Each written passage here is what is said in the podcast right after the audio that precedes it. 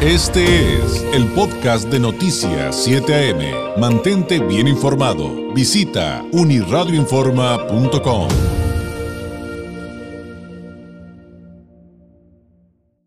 Un asunto de salud que sigue siendo muy grave en nuestro país es el del sobrepeso y la obesidad y ahora pues esto va de la mano del nuevo etiquetado de alimentos.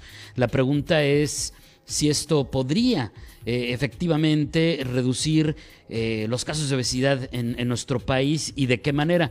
Para entender un poquito más a fondo eh, toda esta situación y también la gravedad del tema, porque finalmente es delicado.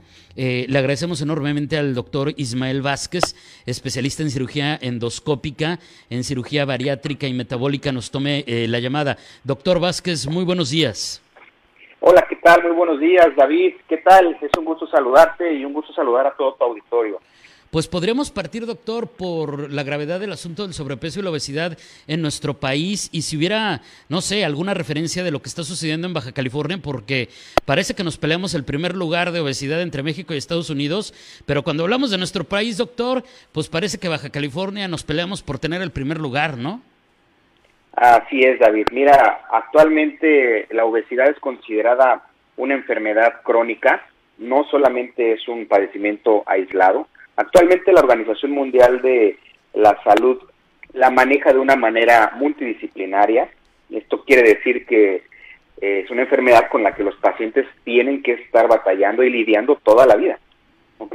Eh, actualmente en México, México es considerado el país número uno en obesidad infantil y el número dos en población adulta.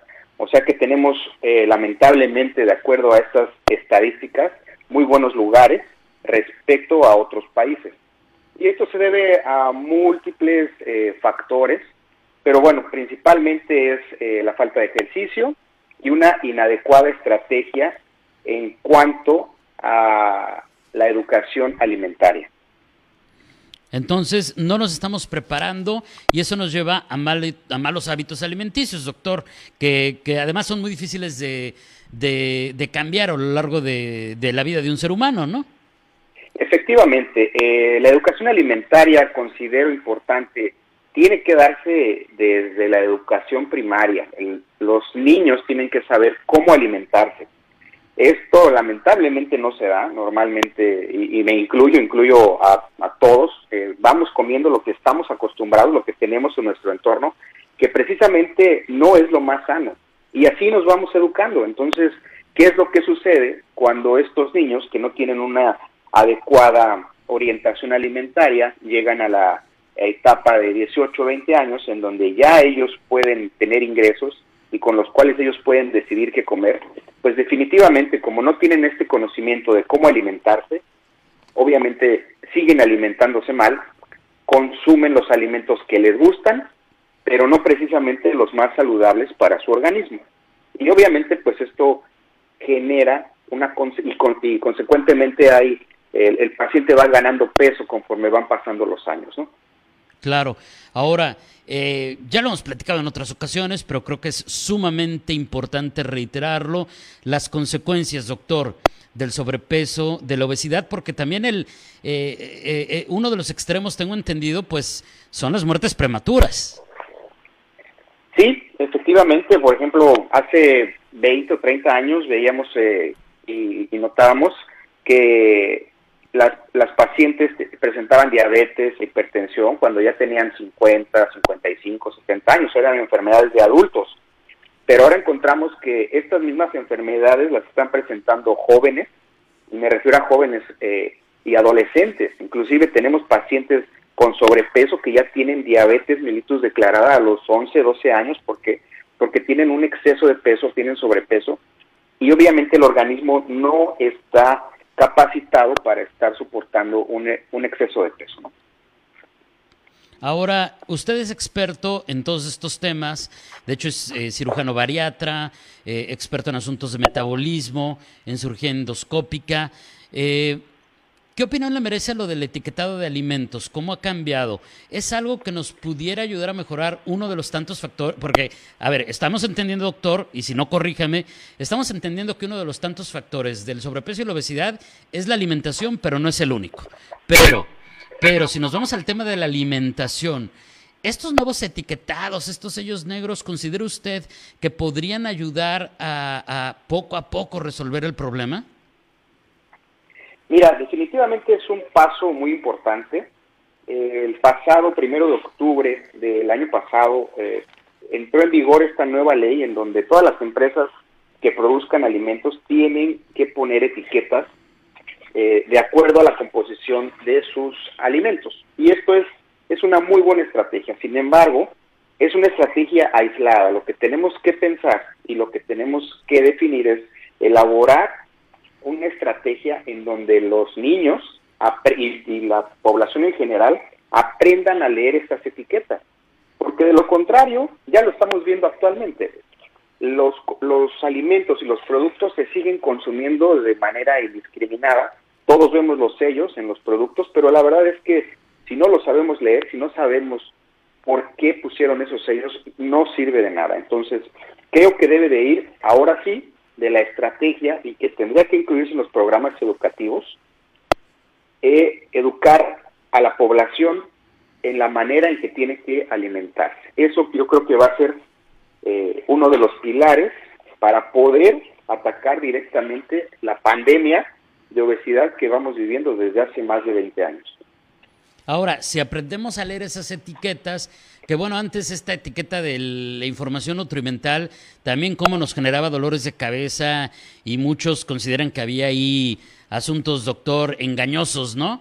Como el asunto de que te ponían solo 100 calorías, sí, pero por ración y resulta que este botecito trae 10 raciones, ¿no? O sea... Exactamente. Eh, eh, si, si aprendiéramos todo, fíjese qué interesante, hábitos alimenticios reaprender a comer, a comer lo saludable, pero esto implica saber qué compramos y por qué lo compramos y para ello necesitamos, y estoy tratando de entender todo lo que nos acaba de relatar, doctor, saber leer esas etiquetas.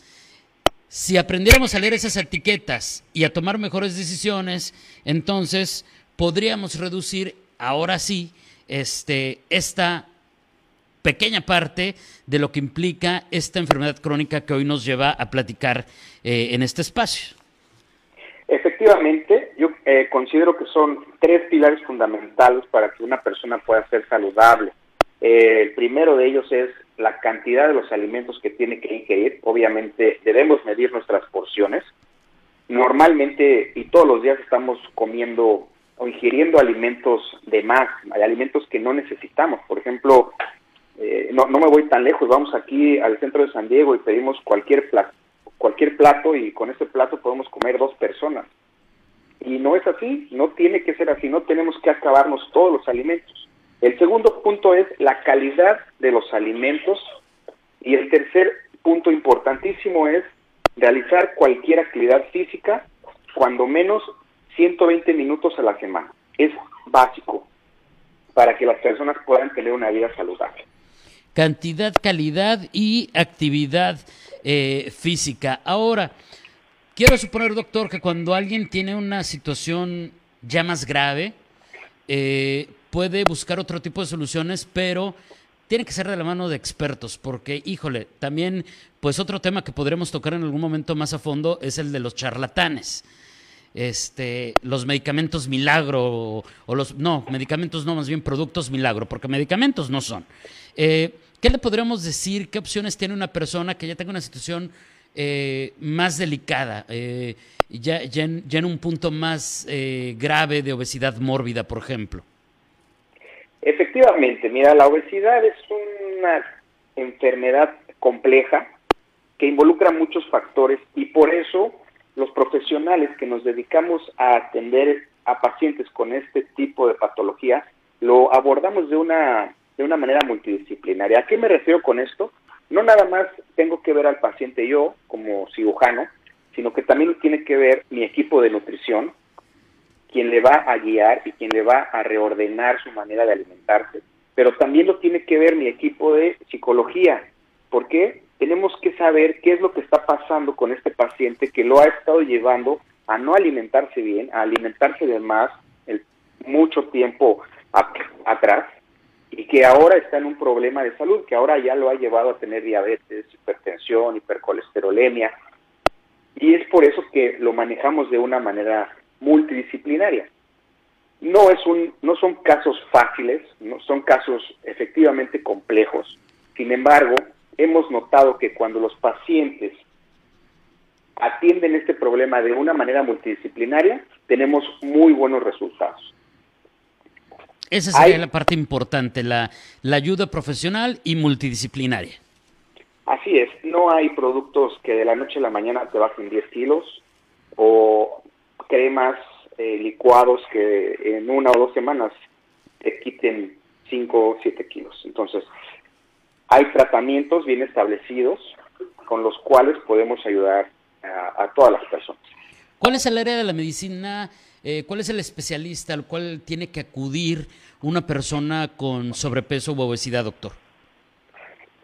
Eh, tiene que acercarse primero a su a su médico de confianza y su médico de confianza tendrá que redirigirlo a una clínica eh, para pacientes con obesidad. Eso yo creo que es la, la mejor manera, ¿no? Hay actualmente hay varias clínicas serias aquí en la ciudad con las cuales eh, cuentan con un equipo multidisciplinario, equipo de nutrición, equipo de psicología, médico internista, cardiólogo, endoscopista. Esto es bien importante para que el paciente pueda tener éxito en su proceso de pérdida de peso. Doctor, le agradezco enormemente. Le pediría una reflexión final. ¿Qué podríamos eh, decir a manera de conclusión después de esta plática? Eh, solamente me gustaría decir cuáles son los tratamientos con los que cuentan estas clínicas eh, de pérdida de peso. Tenemos tratamientos quirúrgicos y no quirúrgicos. Dentro de los no quirúrgicos, obviamente, está el, consejo nutricional, que es a base de un plan alimenticio, actividad física, reeducar al paciente. Y tenemos un tratamiento eh, que en el cual insertamos un balón gástrico. Ese tratamiento no requiere cirugía, es un tratamiento seguro, el balón se pone en 20 minutos, este tratamiento dura un año. Con esto ayudamos al paciente a cumplir sus objetivos. Y como decía usted, hay que acercarse con los expertos y ustedes le ofrecerán eh, al paciente las mejores alternativas, las más adecuadas para su situación, porque me imagino cada caso, doctor, debe ser distinto y no hay una solución para, o sea, no, no creo que haya una solución que sea, eh, eh, que pueda ser utilizada absolutamente para todos. Efectivamente, David, cada paciente es diferente. Nosotros tenemos que valorar el sexo, la edad, eh, las condiciones laborales del paciente y para eso se elabora un plan para cada paciente. No todos los pacientes son iguales efectivamente. Cada paciente tendrá que tener su tratamiento personalizado para que pueda lograr sus objetivos. Doctor, le agradezco enormemente. Muchísimas gracias. Un abrazo a la distancia y buenos días. Muchísimas gracias, David. Que tengan muy buen día. Hasta luego. Hasta luego es el doctor Ismael Vázquez, especialista en cirugía endoscópica, cirugía bariátrica y metabólica, poniendo en perspectiva la gravedad del sobrepeso y la obesidad en nuestro país y también, pues, esta opinión respecto al etiquetado de alimentos y si podrían o no eh, ayudar a reducir los casos de obesidad en nuestro país. Este fue el podcast de Noticias 7am. Mantente bien informado. Visita unirradioinforma.com.